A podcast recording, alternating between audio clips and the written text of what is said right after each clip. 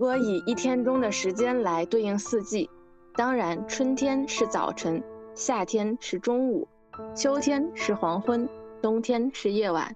如果以乐器来对应四季，我想春天应该是小号，夏天是定音鼓，秋天是大提琴，冬天是圆号和长笛。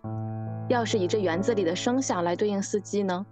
那么，春天是祭坛上空漂浮着的鸽子的哨音，夏天是冗长的蝉歌和杨树叶子哗啦啦的对蝉歌的取笑，秋天是古殿蝉头的风铃响，冬天是啄木鸟随意而空旷的啄木声。以园中的景物对应四季，春天是一径时而苍白、时而黑润的小路。时而明朗，时而阴晦的天上摇荡着串串杨花。夏天是一条条耀眼而灼人的石凳，或阴凉而爬满了青苔的石阶，阶下有果皮，阶上有半张被做皱的报纸。秋天是一座青铜的大钟，在园子的西北角上曾丢弃着一座很大的铜钟，铜钟已这园子一般年纪，满身挂满绿锈，文字已不清晰。冬天。是林中空地上几只羽毛蓬松的老麻雀。以心绪对应四季呢？春天是卧病的季节，否则人们不易发觉春天的残忍与渴望。夏天，情人们应该在这个季节里失恋，不然就似乎对不起爱情。秋天是从外面买一棵盆花回家的时候，把花搁在了阔别了的家中，并且打开窗户，把阳光也放进屋里。慢慢回忆，慢慢整理一些发过霉的东西。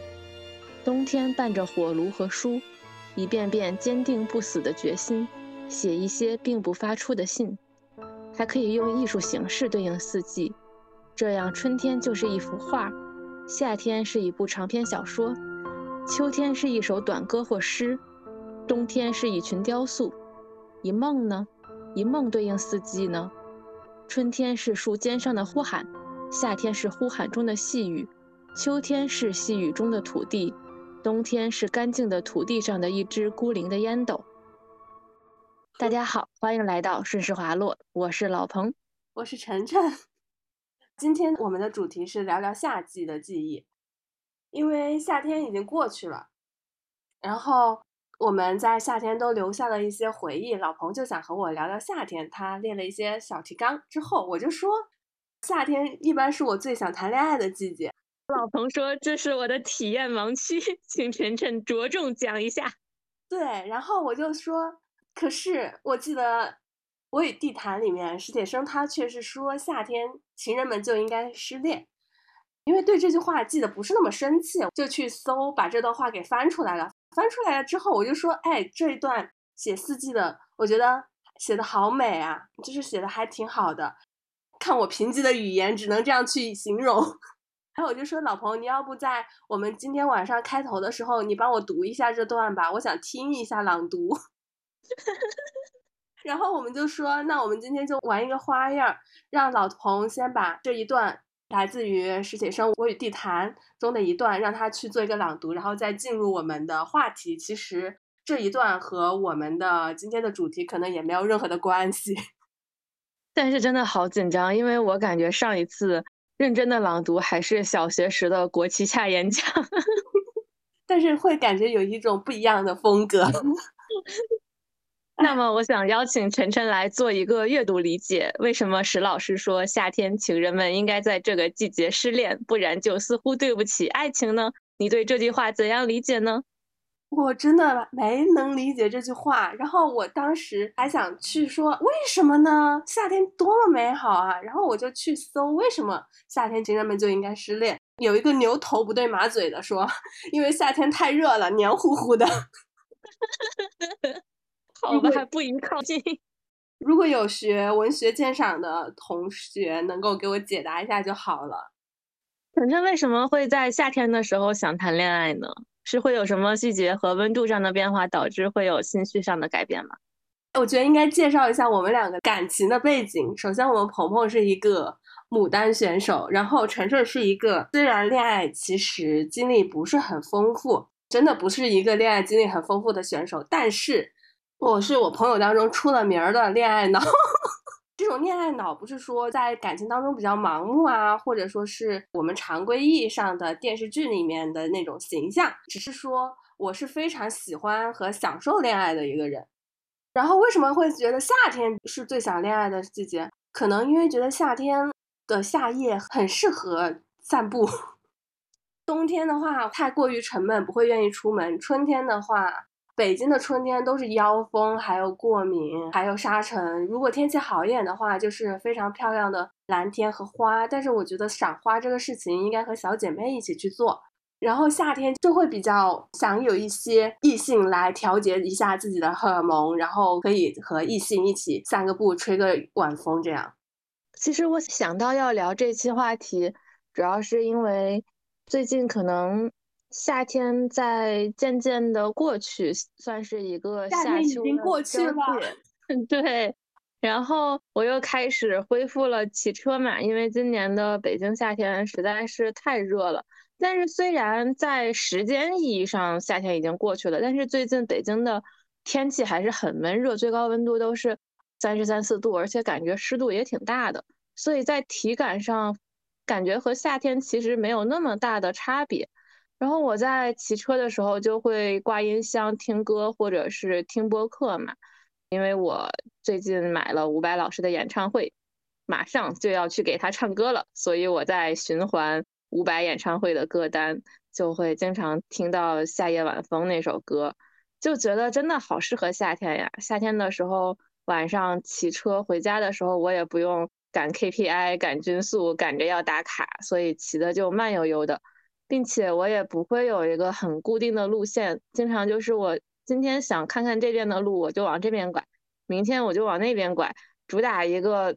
瞎骑，反正最后能骑回家去。至于远一点也没有关系，对路程、对速度都没有要求。听着一些有关夏夜的很舒缓的歌，或者是关于大家聊自己对夏日记忆的一个播客，觉得好惬意，好惬意呀！就想要也和晨晨来聊一聊我们关于夏天的一些回忆。对，然后我昨天还去翻了我的朋友圈。就是因为既往的有些朋友圈有过删除的情况，但是近几年应该也没怎么删过。但是我去翻我很早很早以前到今年的朋友圈，我惊奇的发现，我在夏天发的朋友圈并不多，我都不记得我去年夏天在干嘛。去年夏天我们在骑车，八月我们骑了什么首钢啊、三山五园啊、吃鱼啊，好多好多地方嘞。哦，这样一说，我想起来我去年夏天有谈恋爱。一个只属于夏天的 恋情，夏日限定版恋爱。对，夏日限定版恋爱。再往前倒的话，二一年的夏天刚好是毕业，啊，属于毕业季。哎，夏天总是在我们的学生时代，夏天基本上是和毕业相关联的。我们的所有的离别，对啊，我们所有的离别都是在夏季。突然好伤感。可是它明明不是一个伤感的季节，就是感觉伤感啊、厚重啊，总是和冬天相关联的。夏天就是一个活力、热情的季节。学生时代大家还充满了希望，挥一挥手，大家继续往前走，就会对未来还是充满了期待。嗯，其实我感觉我们的夏天也分了好多好多阶段。我们工作之后的夏天，似乎。就被切割成了下班后的一些生活嘛。学生时代的夏天，我的印象里，我的暑假基本上都没有发生过太值得回忆的事情，因为我每次放暑假都是回家做全职女儿。晨晨的暑假都怎么过呢？我记得我小时候特别期待夏天，因为我上小学的时候，每年到暑假就会把我送到外婆家。外婆家在乡下嘛，在乡下你就像个野孩子一样，每天就发疯了玩。会去田埂里跑步啊，走路啊，钓鱼呀，捞虾呀，晚上纳凉啊，然后去田里摘西瓜吃呀，就是会觉得非常的非常的惬意，就是你能感觉周边的自然都是属于你的，你能听到周边的蝉鸣啊、蛙叫啊，你和大自然是融为一体的。然后再再大一点，其实可能就是到了初高中的时候，那个时候一个是。因为学习，所以不可能整个暑假都在外婆家。好像初中也差不多，对，我们还会去摘荷花和莲蓬。不知道鹏鹏有没有吃过刚从池塘里摘下来的莲蓬？刚从池塘里摘下的莲蓬的味道真的不一样，它非常的清甜。然后再到高中的时候的暑假，我高中的时候的暑假也在谈恋爱，怎么回事？我本来都快忘了，我刚刚明明是在说，因为初高中的时候我们进入了互联网时代，所以每天可能就沉迷于玩手机啊、看小说呀、上网啊这种。后面突然想到，不对，我高中的时候的暑假可能是在图书馆自习，然后当时因为去图书馆自习，后面偶然的和我们学校同一个高中的一个学长聊起，就一起约着去图书馆上自习，上着上着就发展成了谈恋爱。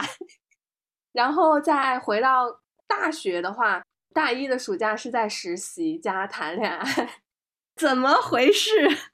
怎么回事？大二的暑假是在实习，大三的暑假是在学校备考，大四的暑假，大四的暑假，大四的暑假也在实习。哎呀，我都没有怎么暑假回家做全职女儿的经历，所以我的夏天好像大学之后的夏天的记忆也都是在北京。研究生之后的暑假好像也是在学校吧，所以其实我已经很久没有体验过我家这边的夏天了，可能是今年才体验的，隔了好多年了。但我惊奇的发现，我觉得湖南没有北京热，我真的觉得湖南没有北京热，就是湖南可能更闷一些，更潮一些，但是它的热度对于我来说，我。我感觉我在北京的时候会有那种热到受不了的记忆，但是在湖南这个夏天过得，我没有感觉到我有很热过，感觉这个夏天我还没有被酷暑给折磨的不行，这个夏天就已经过去了。所以湖南也相对来说是一个比较四季分明的情况，是吗？不是啊，湖南其实不算，因为大家都会说湖南气候非常不宜居的，因为它很潮很闷，它夏天都是一个。闷热潮热，春天的雨季很长，冬天就是那种湿冷湿冷的，非常的难受。哦，这样，嗯，那感觉湖南的夏天和北京的夏天有什么差别吗？除了热度不一样之外，你这样说起来，我突然又觉得我的之前的记忆可能有一点混乱。你问我有什么不一样，我突然想起来，湖南我会觉得它的热度的峰值没有北京那么高。但是它的热度是持续存在的，特别是它的热在一天当中持续的时间是非常久的。包括它晚上，可能我当时夏天，我记得夏天当时不去学游泳嘛，我晚上十点多出来的时候，街上都好热好潮，刚从商场里出来，立马就能有一层薄汗。但是我记得去年我们在北京夏天里面，我们可能九点多钟去骑二环，就是一个非常舒适的状态了。太阳落山之后，再过一两个小时，北京的温度就已经，你也不能说它是很凉爽，但是至少没有那么燥热了。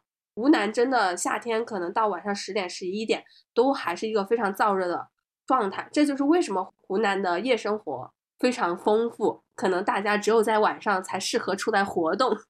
这样，哎，刚才你说起我有没有吃过新鲜的莲蓬，答案是否定的，我并没有。我从小到大对于夏天的记忆，完全和田野乡间都没什么关系。我从小是在城市里长大的，也没有在乡村生活的一个经验，所以对于夏天呀、一些田间地头的快乐呀，是完全缺乏任何的想象力的。我小时候的童年的夏天，也就是放暑假了，能够和一些小孩子呀、熊孩子呀 一起，因为我小时候也是个熊孩子，大家一起在楼群中撒野。因为之前的老房子，大家的楼之间的密度还没有那么大嘛。然后小时候我其实就挺喜欢骑车子的，学骑车也比较早，所以大家就经常在楼群的路间去疯骑。而且那个时候的轿车什么的也没那么多嘛，所以。骑车的安全性也比较高。当时我觉得我小时候是一个真的胆子好大、天不怕地不怕的一个人。我那个时候就喜欢骑上下坡，而且楼与楼之间那些上下坡一般不都比较陡嘛？嗯，我就专门喜欢在那儿冲刺。现在我要是骑相同的路，我都会捏闸，但是我小的时候并不会，而且我小的时候经常在夏天做一些比较危险的动作，然后把自己搞得遍体鳞伤。我夏天很喜欢从围墙上往下跳，嗯，一次都没扭过脚，也是挺神奇的。还有就是那个时候，现在也有，就是在楼群之间铺满砖儿，离楼体更近的那一部分，与中间的水泥路之间，它可能会有一些有一点像门字形的那种保险杠，嗯为了防止汽车压地砖儿嘛。嗯，但因为它是门字形的嘛，所以小时候我就经常喜欢从一头跳到另一头，但是 会发生跃迁失败的情况。就请想象一下被那个绊倒，然后啪摔在地上的场景。就是你被摔了之后，还是会一次又一次的尝试。对我小时候就真的很淘，而且我有印象的是，我应该比较疯的时候都是夏天放暑假的时候，因为我膝盖上好多疤。因为我妈的回忆就是，你夏天膝盖始终都是烂的，都没有好的时候，经常一次一次的摔，摔一个疤一个疤好点之后，就不知道怎么着，反正就又摔了，然后又有第二个疤。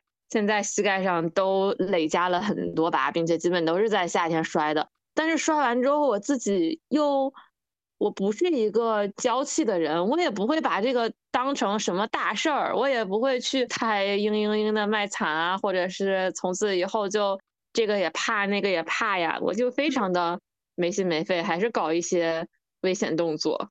这些冒险回忆也都发生在夏天。哎，为什么这些回忆都在夏天？当然了，一个肯定是因为夏天是放暑假的季节，我们冬天也放寒假。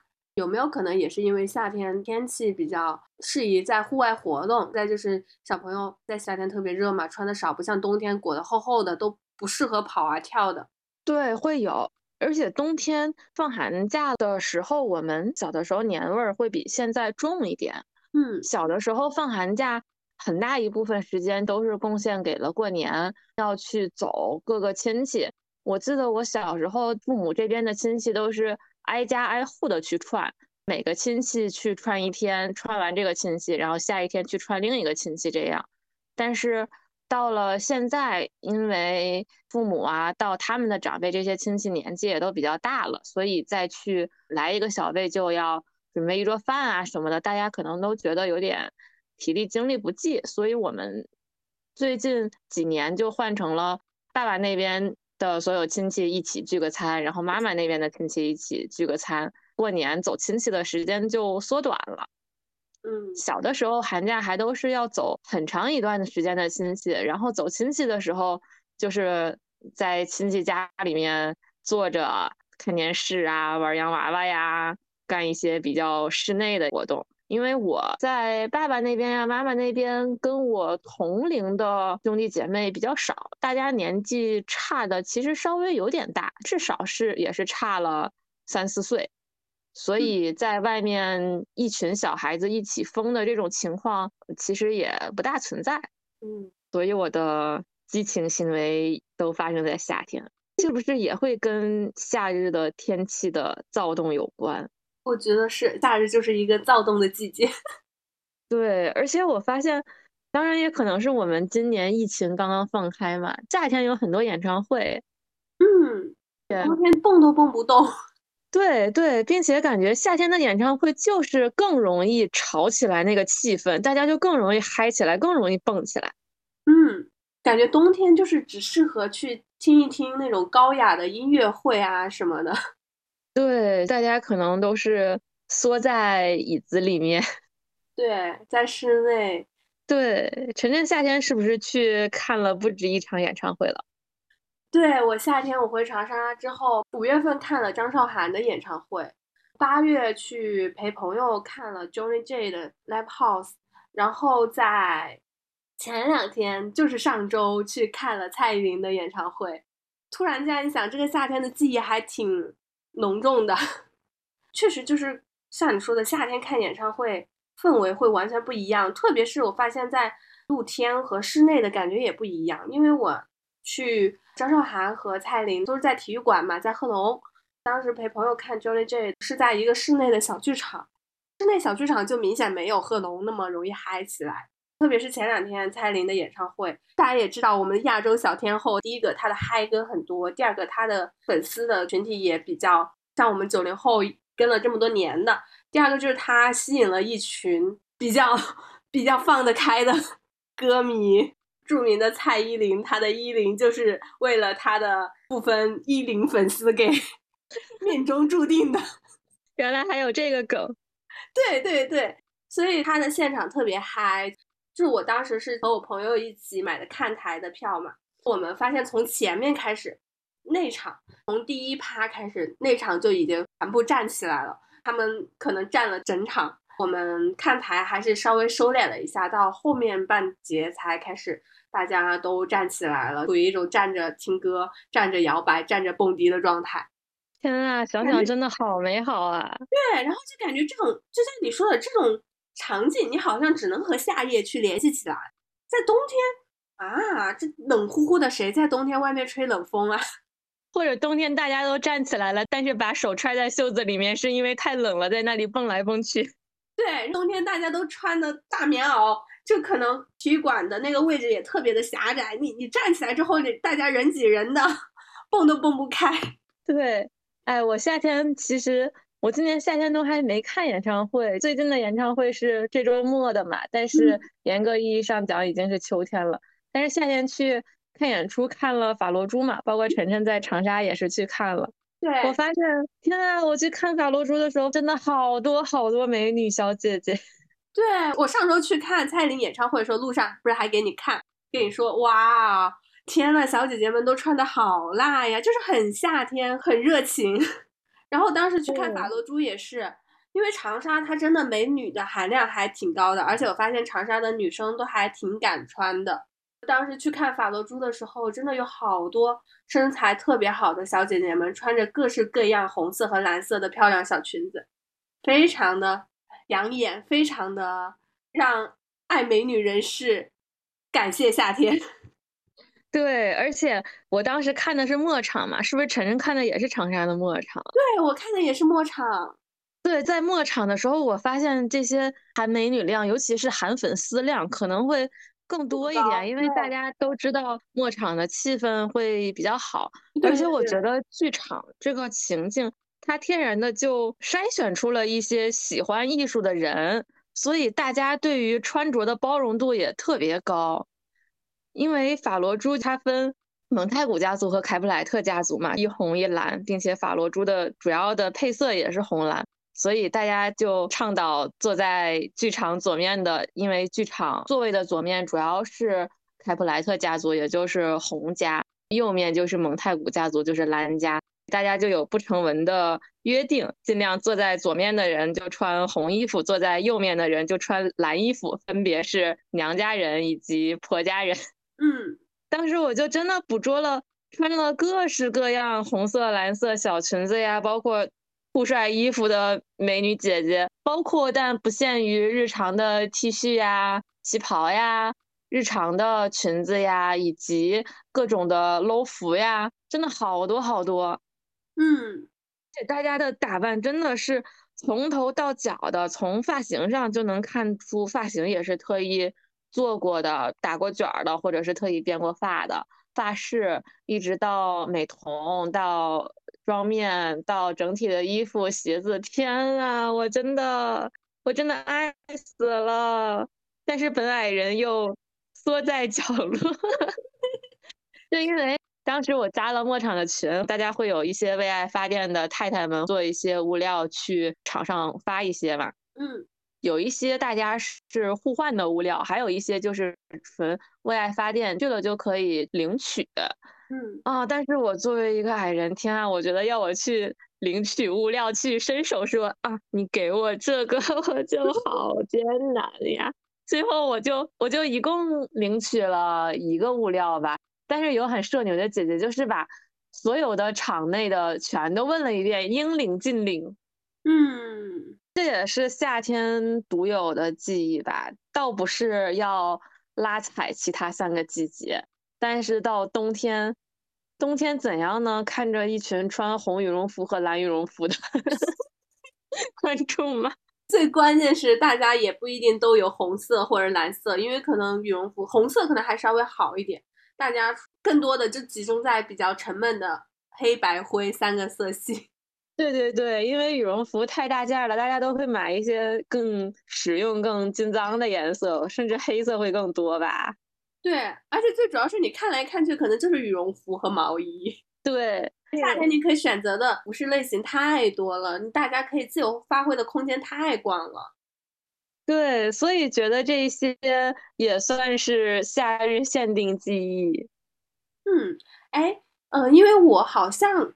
印象我在秋冬看剧啊，或者看演出不是很多，因为你基本上是全年去看演出嘛。那你会再回忆去对比一下秋冬的演出的氛围和夏季的演出氛围？其实我觉得演出的氛围倒没有太大的差异，这个确实没有，因为首先演员的状态不会受到影响。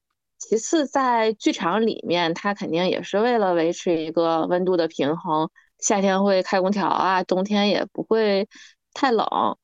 只是在个人的观剧体验上，会觉得夏天还是挺舒服的。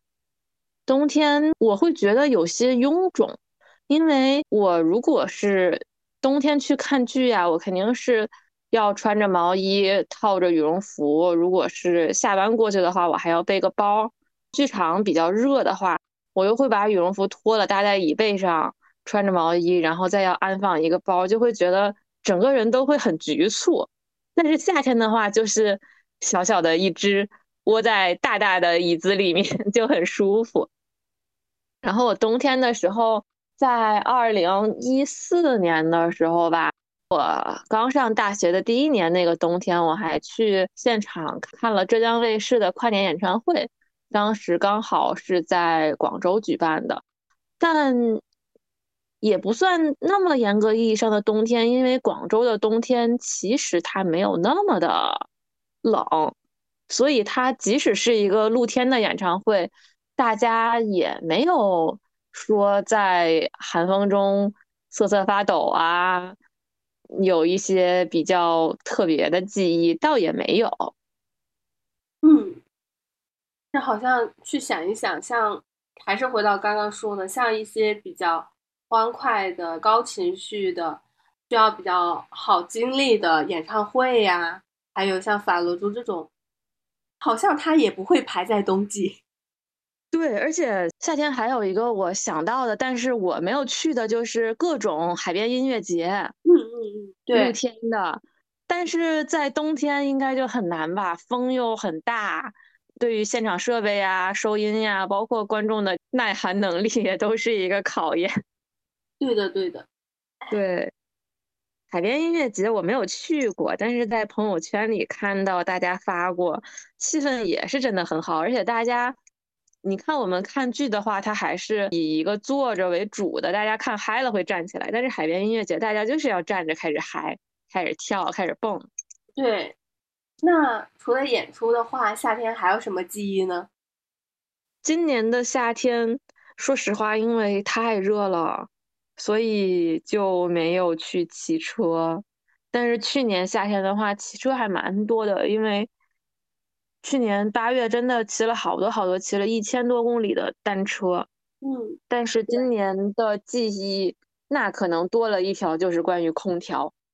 因为我是一个很不喜欢开空调的人，真的。我其实是可以在正常的北京的夏天的夜晚睡觉，不开空调也不开风扇，最多最多就是热了，我就在睡前开那么一个小时、半个小时，然后就把它关掉。但是在今年的夏天，我开空调的频率真的直线上升，好多次我回家受不了了，我就开始开空调，甚至在已经立秋之后了，我还在家里开空调。嗯，然后夏天还有一个要做的事情，这个夏天也没有做，就之前会游泳，嗯，但是今年就出于各种自己的。安排呀，包括意志力的薄弱呀，今年都没有下一次水。但是我知道晨晨下了。呃，晨晨，晨晨已经上一次还是七月底的事情了。对，还有夏天一定要做的吃雪糕和吃西瓜吧。虽然这件事情被我妈听到，她一定会很生气。是的，是的，但是夏天真的离不开。对，之前的节目也说到自己属于比较体寒的体质嘛，应该尽量去避免这些寒凉的饮品以及水果的摄入。但是夏天怎么能不吃西瓜，并且是？冰箱里拿出来冰过的西瓜呢？真的做不到吧？做不到的，真的。我夏天我们基本上一天一个西瓜，一天一个西瓜。对的，但是我今年夏天吃雪糕的频率下降了，但是又多了一个新的爱好——喝酒，就是喝酒。提前声明，我和晨晨都已年满十八周岁。提前声明，我们俩其实不是一个酗酒的人。我已经快了，天哪！真的是今年夏天才开始的。后来我想了想，为什么？因为我生日的时候有一个朋友，他送我的礼物就是一个礼盒装的一瓶美酒，有一瓶酒和两个很精美的富士山酒杯。嗯，就是从这开始打开了我罪恶的大门。完了之后，我就形成了惯性。也不是，其实去年夏天也偶尔喝过酒。不一样的，去年夏天是想起来的时候就去店里喝两杯，但其实频率没有那么高，并且都是会约朋友去。如果自己去，我还没有自己一个人去酒吧去点酒喝。但是今年就变成了我家里的酒真的没断过，并且每天回来来一杯，来一杯。哎，好像我也有一点。对，昨天的时候还有朋友来问我说有没有酒可推荐，然后我就发现我能够噼里啪啦给他打出来了好多好多好多好多话。你下次是不是得开一期来推荐酒？哎，特别特别主观的个人的感受，因为我其实就是人菜瘾大，我的酒量并不好。但是又很喜欢喝，所以就会选择一些度数比较低的酒，或者是可以去兑一些气泡水啊什么的比较合适的酒。我现在直接喝的酒都是十度以下，大概是五到七度的气泡酒，嗯，或者是其他兑气泡水呀，或者可尔必斯就是美酒。我发现，因为经常去吃日料的时候。会有一个酒水，就是美酒可尔必斯、美酒可尔必斯苏打、美酒可尔必斯萨瓦之类的，所以我就想，那我自己是不是也可以试一下？反正不就是美酒兑可尔必斯嘛，不就是美酒兑苏打水嘛，不就是美酒兑可尔必斯苏打水嘛？对，然后我兑了一下，发现，哎，就是这个味儿，就这样，挺好喝的，跟日料店里面什么三四十一大杯的。一个味儿，就打开了新世界的大门。然后酒水为什么我觉得它也有夏日限定的因素在呢？就是我今年夏天很喜欢并且喝的频率很高的酒，就是气泡酒。气泡酒可以理解为可乐呀、雪碧啊这些气泡水有气儿的这种口感，但是它又有。一点点的酒精，平时会加点冰块一起喝。冰块和气泡水这两个口感啊、形容词啊，就是很夏天。我觉得它就是应该在夏天被享受的。听到酒水被倒进杯子里，然后泛起气泡的声音，以及它们和冰块碰撞的声音，就真的好治愈呀！并且我又很偏向于那些小甜水，度数不高，但是会。甜味儿比较重，酸味儿比较淡，再加上需要有各种的果香，这个是我的一个取向，所以就更加夏天了，是不是？嗯，那我想想，我今年夏天除了刚刚提到的其他元素之外，一个最关键的词就是夏夜散步了。我真的这个夏天很爱，因为我本来就是还挺爱散步的，然后回到长沙之后，发现长沙很适合散步。我这个夏天晚上真的散了还挺多步的，而且是属于一种发疯，就是会有一些很发疯的散步行为，但是也很开心，就是很庆幸身边有朋友也愿意陪我发疯。比如说有的时候晚上可能十点多，我想说，哎，我们出去散个步吧，然后我们就出去散了一圈儿。还有上次。就是上次周六看完演唱会，其实看完演唱会已经到了十点半了。当时因为在贺龙体育馆嘛，在河东，其实离我们家，我们家在河西，还是有一些距离的，要过一下江。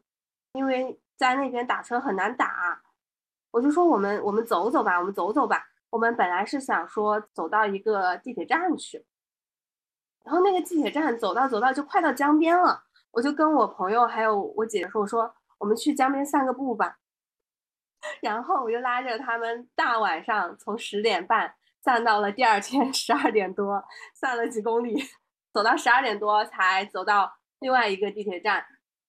然后还有的时候是上次也是在长沙新认识的朋友，哦，也是非常晚的时候，非常临时说走，我们去江边散个步吧。然后人家就真的跑过来找我散步了，我们俩就散了个步。主要是长沙的江边真的还挺适合散步的。我也说回刚刚的酒，就是发现长沙的江边会有很多比较小资、比较惬意、比较舒适的小摊。就是它在江边，不管是河东还是河西，有几个据点。然后那儿每天晚上的时候，它会有一些那种移动的酒摊，就是移动的调酒摊，会有烧烤，会有一些坐着的椅子。那种露营椅，会有人在那边唱歌弹琴，还有一种就是在江边会有长沙有的江边，它会有那种躺椅，非常老式的那种躺椅，十五块钱一个躺椅，你可以花十五块钱，然后他给你一杯茶或者是一杯饮料，然后你可以在那个躺椅上躺一晚上都没关系，反正就是你躺十分钟也可以，躺一晚上也可以，就是十五块钱，躺在江边，然后吹着风。有的时候和朋友一起的时候，我们也不会说是一直在聊天干嘛，就自己在放空自己，非常的舒服。然后因为长沙它长江边晚上都会有长江风光带，它晚上有那个灯光秀嘛。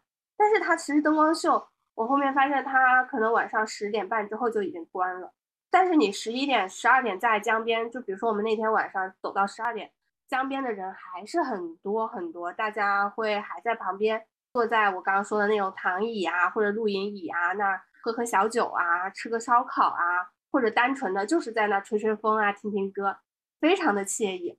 我刚刚看了一下我的小红书，我发现我发了已经好几条关于长沙的夏夜散步的一些记录，我就感觉我在回来之后，属于不停的在探地方，在找了好些适合夏夜散步的一些去处，非常的惬意。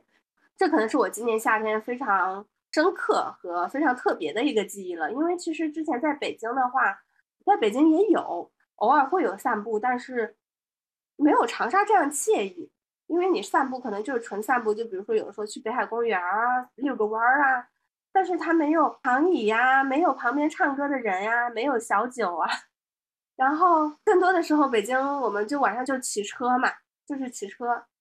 对我感觉北京像你说的，有什么小酒啊，有什么地方的，大家其实可能商业化都很严重，没有像你说的那种很自由、很舒服的感觉。对，就是可能可能是不是就是亮马河那边一条，就是它是非常的灯红酒绿，非常都市的氛围，但是长沙这边就是。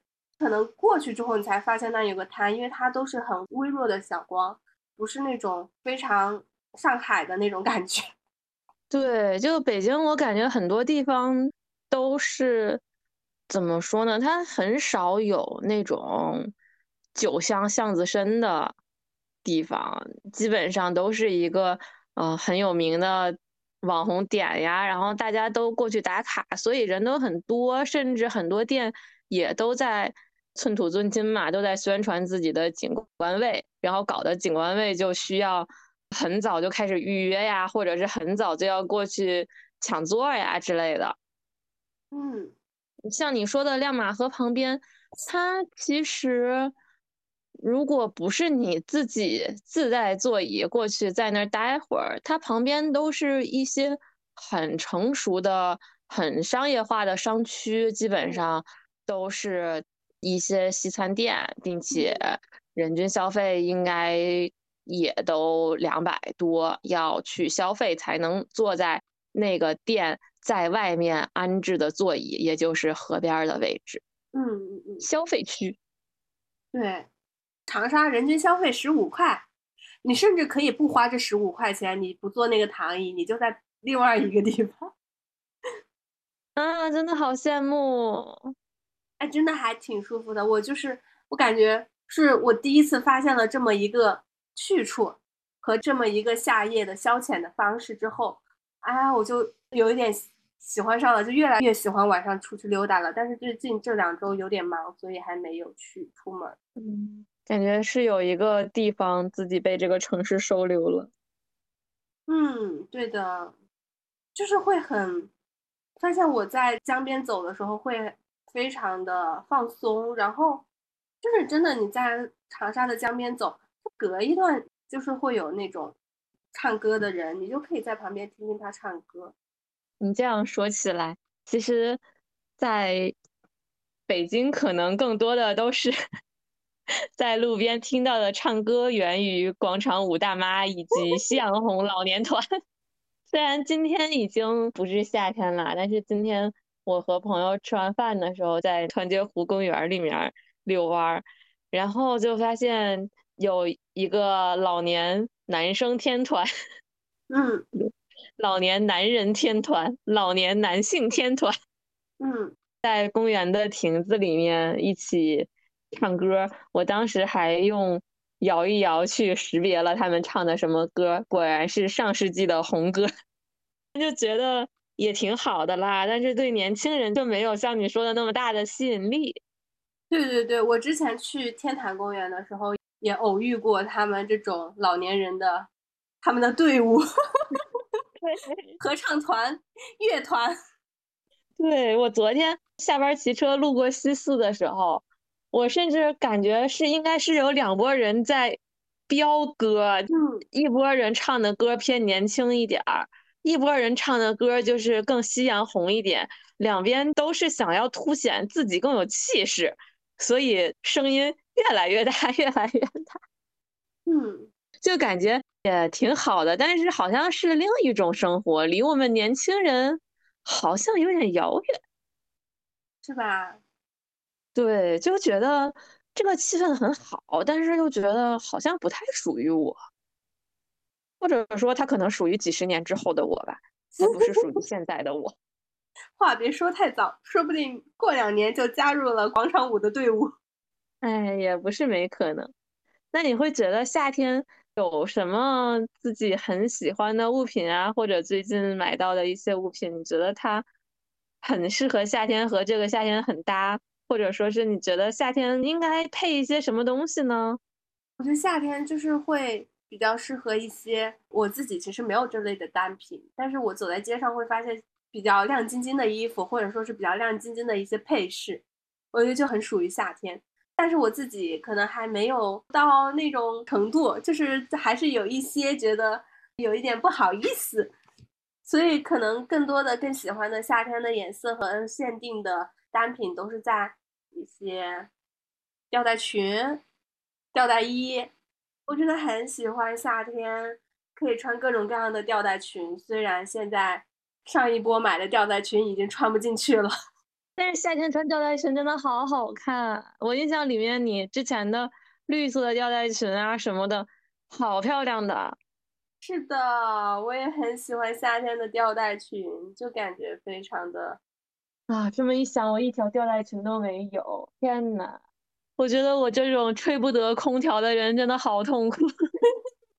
就是我如果穿露腿很多的裤子呀、短裤啊什么的，我去商场里面被空调一吹，晚上回来可能就会腿疼。如果穿上面是吊带裙，当然肯定要穿外搭了。如果没有的话，就一吹空调，我也会肩膀疼。我们二十多岁年轻女性的身体为何如此虚弱？哎，我也很虚。比如说，就前两天长沙有点降温，换季嘛，然后我就果不其然又感冒了，真的感觉自己现在身体好虚，就是稍微季节气候变化大一点，或者说是稍微有点冻着了呀，又没休息好的话，我就感冒，我就太容易感冒了。我今年已经感了好多次冒了。哦，我觉得可能也不只是你的体质，就大家今年感冒的人真的好多。最近北京也有好多人感冒，当然也有一部分人是因为三阳，但有也有一部分人就是纯粹的也是偏换季的一个感冒，是吧？嗯，反正我记得我以前可能也不是那种身体特别强健，就是一年也会偶尔感一两次冒，但是没有今年这么普遍。我今年真的。我感觉我回长沙之后都已经感了好几场冒了，都是当时夏天是空调一吹，吹多了，一冻着了就感冒了。这次感冒前两天也是有点降温，有点冷着了，睡觉的时候。嗯，照顾好自己。夏天的时候，我发现我就最近已经很少去化妆了嘛，包括之前我们在消费主义。还是真实自我那期也有提到，但是我发现，在夏天的时候，我自己化妆就真的好喜欢用那款绿色的闪闪的眼影，我觉得它真的好搭夏天。哦，绿色就是很配夏天。对，因为它是偏冷色调的嘛，我就会觉得到冬天的时候再用绿色可能会显得有一点点的冷，冬天可能就会用一些大地色呀，或者偏。红色的一些稍微暖一点的颜色，但是在夏天我就会觉得这些颜色是不是看起来有一点点闷，有一点点热，刚好用绿色和橙色的一个搭配，就觉得好清爽，好舒服。是的，我也很喜欢夏天的绿色单品。对，然后今年夏天我还有一个很喜欢。很喜欢很喜欢的一个搭配就是背帆布包啊！你是不是最近买了新的帆布包？最近到手的一个帆布包其实就是法罗珠的周边。嗯嗯嗯，法罗珠的那个蓝色帆布包，我还买了其他的，但是目前都还没到，都是处于一个预售还没发货的状态。但就是觉得，虽然到了之后可能也已经秋天了吧，但是就觉得夏天的时候穿的衣服可能也比较轻、比较薄，甚至也浅色衣服比较多。帆布包真的好百搭呀！如果穿比较轻薄的布料，而不是比较厚重的那种呢子呀、羽绒服呀，再搭一个尼龙的包啊，或者是。呢子的包啊，或者其他的，就觉得那个包是不是稍微有一点点的厚，有一点点的闷，有一点点的不透气，特别特别主观，特别特别私人的一个感受。然后今年夏天我背帆布包的频率就直线上升。你这样说来，我想到了夏天的一个单品——洞洞鞋。我真的穿了一个夏季，包括我有的时候上班都会去穿它。就是我那天我确定我上班不会去见客户，不会去法院，然后我那天工作可能工作量也比较大，我就不想迟到自己了，我就穿的很随意去上班的时候，我都会穿洞洞鞋。然后在非上班的时间，我基本上是整个夏天都在洞洞鞋走遍天下，洞门洞门永存。对，而且今年好像洞洞鞋又。重新开始流行起来了。今年穿洞洞鞋已经成为一种时尚了。过去可能洞洞鞋只是因为大家在南方可能会经常下雨，所以洞洞鞋它的性质其实和拖鞋差不多，我觉得。对，而且和备用的雨鞋差不多，可能就下雨天。对对，它并不是一个时尚单品。但是今年夏天就是洞洞鞋配高筒袜，我看到了好多这样的搭配，并且搭的好好。对。洞洞鞋真的也是一个很百搭，然后也很好穿的夏日单品。对对，它真的好方便。我上周去大连之前，本来我是没有打算穿洞洞鞋的，当时不知道脑子里面哪根弦断了，我要去海边。哎，我当时想，我就在沙滩上待一待就行了，我不会去踩水。好在后来我终于醒悟，穿上了洞洞鞋。这真的好方便呀！当然踩了，并且我都不想出来了。有一个沙滩，它下面大的石头比较多，我就穿着鞋站在石头上；还有一个沙滩，它是比较适合光脚去踩在沙子里，因为你即使穿鞋踩在沙子里面，海浪一打过来，可能它那个沙子比较比较软，并且密度比较大，就很容易整个脚、整个鞋都陷进去。所以我就把鞋拎在手上了。就真的好舒服呀！就到了岸边，把袜子一脱，然后光着脚就踩进了水里，把裤子往上撸到了大腿根儿，让水一直泡到了自己的膝盖以下，泡过了自己的腿肚。我当时就好恨，我为什么没有带泳衣？哎，这样说起来，其实去海边这个事情，它也是，也不能说是独属于夏天，但是夏天就是更胜一筹。你想想，我们春天去海边的时候，当时那个风就还挺冷的，你根本没办法去享受海。然后，即使说很多说冬天去海边有一种不一样的美，但是它还是比不上夏天的海呀。冬天你没有办法去下水呀，你连趟水，我觉得这应该都做不到吧？对啊，大海海边还是属于夏天。想想夏天去海边趟水啊，有可能海边如果时间比较长的话，海边的一些篝火呀、露营啊、看日出、看日落呀，都是属于夏天的。还有海边烧烤，真的好香呀！对，但是好多都是自己去开车过去，在那儿支个帐篷，铺上防潮垫，带了那个瓦斯炉啊，或者是腌好的那些肉什么的，就开始了。是的，贼香。贼美好，听着都饿了。对，所以夏天真的好美好。但是想问一下晨晨，在四季里面，夏天会是你最喜爱的一个季节吗？我好像不太确定。我每个季节都会说他最喜欢。我北京的话，可能会更喜欢秋天。对于我来说，北京我最爱的季节是秋天。其实我也是。对，在每次过夏天之前，其实我都有一种。畏惧，我就会觉得夏天要来了，那种很黏腻、很潮湿，那些汗贴在皮肤上，接下去又贴回来的那个感觉。对我其实也并不是那么的喜欢夏天，虽然夏天它好像能干的事情更多，夏夜更长，好像总是和更美好的事情连在一起。但是你要问我说春夏秋冬更喜欢哪个季节，我没有办法去说喜欢夏天。对，其实我也这样，但是像你刚才说的，夏天的白天更长，也是真的很美好的一个事情。但是它还是比不上秋天。对，但还是比不上秋天。秋天就刚刚好，只是可惜它比较短。对，那现在秋天也已经来了，晨晨对于秋天自己要做的事有什么规划吗？其实我最近秋天想是去扫个街，熟悉一下长沙，因为夏天的时候就刚刚像说的嘛，夏天总是黏腻的，所以白天都不会愿意出门。秋天的话，我觉得会比较适合出门逛一逛，走走大街小巷。其实我也是，我对自己秋日的期待也是少宅在家里，少在家里面自闭，然后多出去看看。因为夏天真的太热了，每次出门其实对自己也是一个挑战，尤其是今年北京的夏天。